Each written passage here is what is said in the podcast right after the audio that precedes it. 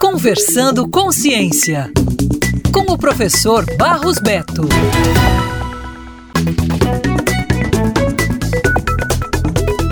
No último episódio, explicamos que o transtorno do espectro autista, TEA, é um distúrbio do neurodesenvolvimento que afeta a comunicação, a interação social e o comportamento, frequentemente apresentando padrões repetitivos e estereotipados. O diagnóstico precoce pode levar a melhores resultados a longo prazo, considerando a plasticidade cerebral. Um estudo recente do Centro de Controle e Prevenção de Doenças, CDC dos Estados Unidos, avaliou os diagnósticos de autismo em diversos centros de saúde espalhados por 11 estados americanos e apontou uma prevalência de 27,6 casos de transtorno a cada mil crianças de até 8 anos. O diagnóstico do TEA é essencialmente clínico, baseado em observações, entrevistas com os pais e com o indivíduo, bem como na realização de testes específicos. Para gerenciar manifestações agudas do TEA, várias estratégias podem ser usadas, como modificações comportamentais, suporte à comunicação, estratégias sensoriais, medicamentos, entre outras. É essencial ter uma abordagem personalizada considerando as necessidades únicas de cada indivíduo. Profissionais como neurologistas, psiquiatras e psicólogos estão qualificados para diagnosticar o TEA. Uma equipe multidisciplinar, incluindo um neuropediatra ou psiquiatra infantil, um psicólogo especialista em autismo, um analista de comportamento, um fonoaudiólogo, um terapeuta ocupacional e um psicomotricista são recomendados para um diagnóstico mais preciso e completo. O diagnóstico final deve ser validado por um psiquiatra ou neurologista para pessoas de qualquer idade. As pesquisas sobre TEA estão em constante evolução e novas abordagens estão sendo exploradas para melhorar a compreensão e o tratamento do distúrbio. É importante enfatizar que a vacinação não é um fator de risco para o TEA. Embora o autismo seja mais frequente em meninos, as estatísticas também estão subindo entre o público feminino. A identificação e intervenção precoce são cruciais para melhores resultados. Em conclusão, o TEA é um distúrbio complexo que requer uma abordagem personalizada para diagnóstico e tratamento. Além disso, os autistas precisam de muito carinho, amor e atenção para que sejam cada vez mais incluídos na sociedade. Um beijo, Gabriel, meu autista favorito. Isso é pesquisa, isso é ciência, tecnologia e inovação. Valorize sempre.